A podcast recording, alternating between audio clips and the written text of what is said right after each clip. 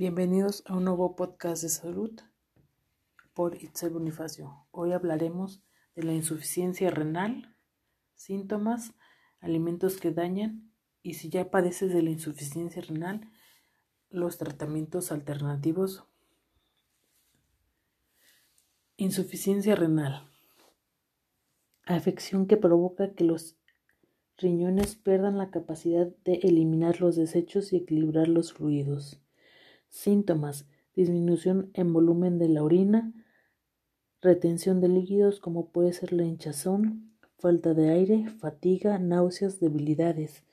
Alimentos que dañan son principalmente la sal, el azúcar, las harinas, las carnes rojas, endulcorantes artificiales, alimentos procesados, la cafeína, el alcohol.